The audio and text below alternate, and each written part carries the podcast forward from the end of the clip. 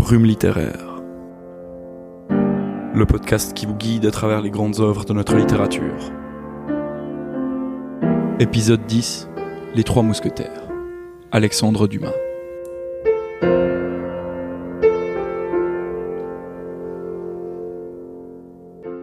Qui n'a jamais ne serait-ce qu'entendu parler des Trois Mousquetaires d'Alexandre Dumas? C'est cette œuvre d'anthologie qui est au menu aujourd'hui. Ce livre, initialement publié en 1844, a grandement impacté notre imaginaire collectif, comme en témoignent les nombreuses adaptations au théâtre, à l'opéra ou encore au cinéma. Les premières adaptations cinématographiques datent de 1909, alors que la dernière est sortie dans les salles en 2023. Mais qu'est-ce qui se cache dans cette œuvre? Pourquoi est-elle si populaire et si universelle qu'on n'arrête pas de la réactualiser? C'est cette plongée que nous entreprenons dans cet épisode de Brume littéraire. Mais commençons, comme d'habitude, par la base de notre parcours, l'intrigue de ce livre d'Alexandre Dumas. Nous sommes en 1625, et le personnage principal du texte est D'Artagnan, un jeune gascon de 18 ans qui monte à Paris pour faire fortune. Sur le trajet vers la capitale, il se fait dérober par deux inconnus une lettre de recommandation qu'il aurait dû donner au chef des mousquetaires, qui ne peut donc pas l'accepter dans ses rangs. Après s'être brouillé avec Athos, Porthos et Aramis, les trois mousquetaires du roi Louis XIII, notre jeune héros va les aider à mettre en fuite les gardes du cardinal qui voulaient se débarrasser d'eux. C'est ainsi que commence une grande histoire d'amitié. D'Artagnan doit faire ses preuves. Vient donc sa première mission. La reine de France, s'étant éprise du duc de Buckingham, lui a fait cadeau de douze ferrets que le roi lui avait donnés. Mais voilà que ce dernier, par les conseils du cardinal de Richelieu, veut qu'elle porte ses ferrets au bal, douze jours plus tard. D'Artagnan est envoyé en Angleterre pour récupérer les ferrets, afin que la relation adultère de la reine ne soit pas découverte. Il parvient à ses fins et revient à temps pour sauver l'honneur de la reine. Dans l'épisode suivant, D'Artagnan apprend que Constance, la femme dont il est amoureux, est emprisonnée sur ordre de Richelieu. Il va retrouver ses amis sur le chemin pour aller récupérer sa belle. Mais voilà qu'une fois rentré à Paris, les quatre compagnons apprennent qu'ils doivent partir en campagne à La Rochelle pour régler le siège en cours. D'Artagnan se fait promettre qu'à son retour, il lui sera accordé une place dans la compagnie des mousquetaires. Alors qu'il cherche à s'équiper, D'Artagnan rencontre Milady et son frère, le Lord de Winter.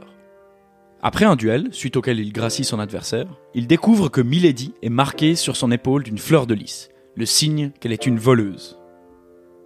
Afin de supprimer ce témoin, Milady conclut un pacte avec Richelieu. Si elle tue le duc de Buckingham, alors elle sera autorisée à tuer D'Artagnan sans risquer la prison. Heureusement, les trois amis de ce dernier ont tout entendu et vont dérober l'épreuve. Milady a malheureusement le temps de tuer Constance avant d'être condamnée à la peine capitale. Une fois de retour à Paris, tout est bien qui finit bien. D'Artagnan sera promu lieutenant des mousquetaires. Que d'aventure On peut comprendre pourquoi ce livre a eu tant de succès. Il faut dire qu'Alexandre Dumas a su saisir ce qui plaisait déjà au public de son époque. Il est en effet l'auteur de plus de 240 livres qui ont, pour la grande majorité, rencontré un grand triomphe déjà à leur époque. Tout comme Maupassant, quelques décennies plus tard, dont nous avons parlé dans l'épisode 1 de Brume littéraire, Dumas a publié ses œuvres les plus connues en feuilleton. C'est-à-dire qu'il décomposait ses romans en petites sections qui étaient diffusées dans des journaux. Il était donc extrêmement important pour lui de garder constamment son lecteur en haleine pour s'assurer que celui-ci lise la suite du récit une fois le nouveau journal paru.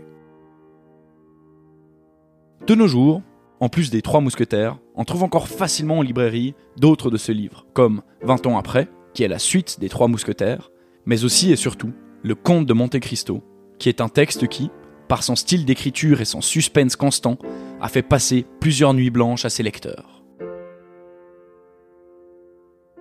Ce que beaucoup connaissent des Trois Mousquetaires est la fameuse locution plus que célèbre. Un pour tous, tous pour un.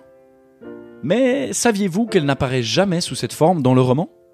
La devise de nos mousquetaires, en plus d'apparaître très rarement dans le roman, était en fait tous pour un, un pour tous. Mais voilà encore un signe de la manière dont les symboles littéraires peuvent évoluer et s'ancrer dans nos esprits sous des formes quelque peu modifiées. Mais revenons-en au texte. Le roman est aussi ce qu'on appelle un roman d'initiation. En effet, Le personnage principal, D'Artagnan, n'est qu'un jeune homme de 18 ans venant de province. C'est avec ses ambitions qu'il va monter à Paris où il rêve de rejoindre les mousquetaires. Seulement, les mousquetaires, qui sont les troupes d'élite chargées de la protection du roi, sont très difficiles à intégrer. Mais rien n'est impossible pour notre héros, qui, grâce à sa volonté, ses capacités physiques et surtout grâce à ses trois amis, va même surpasser ses objectifs en étant promu lieutenant. Il va pouvoir apprendre des spécificités de chaque mousquetaire pour s'améliorer. Athos, le doyen des mousquetaires, est sage et prend D'Artagnan sous son aile. Il va, tout au long du roman, aider D'Artagnan à acquérir la tempérance et à agir de manière plus pondérée. Porthos, quant à lui, est pourvu d'une force herculéenne. Mais plus que ça, c'est aussi le personnage amoureux du roman, qui va se marier une fois de retour du siège de La Rochelle. Finalement, Aramis, en plus de la finesse qu'il incarne et de la stratégie dont il peut faire preuve, est un personnage qui a une vocation religieuse.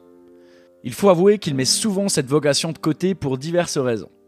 Ce qui est sûr en tout cas est qu'il est un homme qui a compris l'importance du pouvoir religieux et qui s'en sert pour atteindre ses objectifs.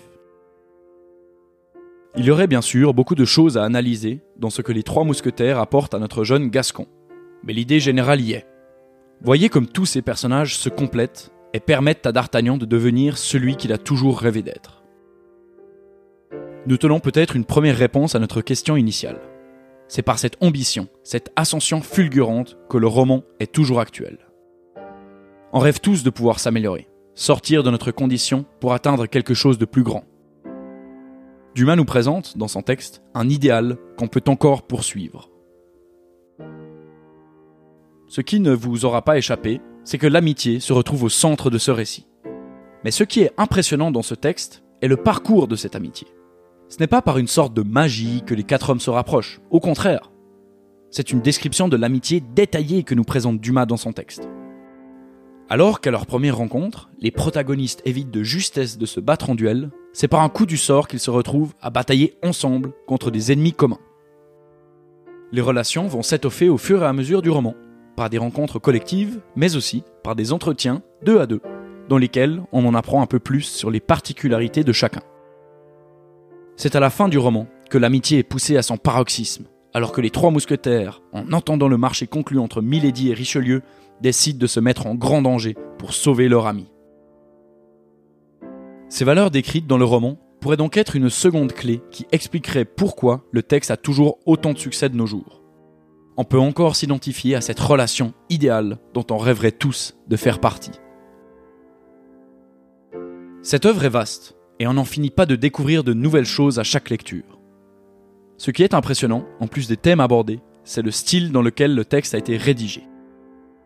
Malgré l'immense richesse de ce roman, il reste d'une facilité déconcertante. On ne se retrouve jamais perdu dans les pages de ce livre. Les rôles sont clairement définis, les personnages sont très bien décrits, mais leur nombre réduit évite que les lecteurs ne se trompent ou confondent les protagonistes. Le déroulé est clair, en partie aussi grâce à la division du texte, mais aussi tout simplement par l'organisation du récit. Bref, ce texte, digne parent de nos séries télé actuelles, applique toutes les formules pour être un best-seller. Il y a cependant une problématique que l'on ne peut pas ignorer quand on parle d'Alexandre Dumas. Il faut savoir qu'il a, pour une partie de son œuvre, délégué le travail à d'autres auteurs moins connus. En fouillant dans des archives, des historiens de la littérature ont trouvé des contrats de travail ou encore des correspondances qui prouvent que Dumas a embauché, pour une modique somme, des écrivains pour rédiger sous sa direction. Ce ne sont pas moins de 40 collaborateurs, si l'on peut le dire ainsi, qui ont participé à la création des œuvres d'Alexandre Dumas.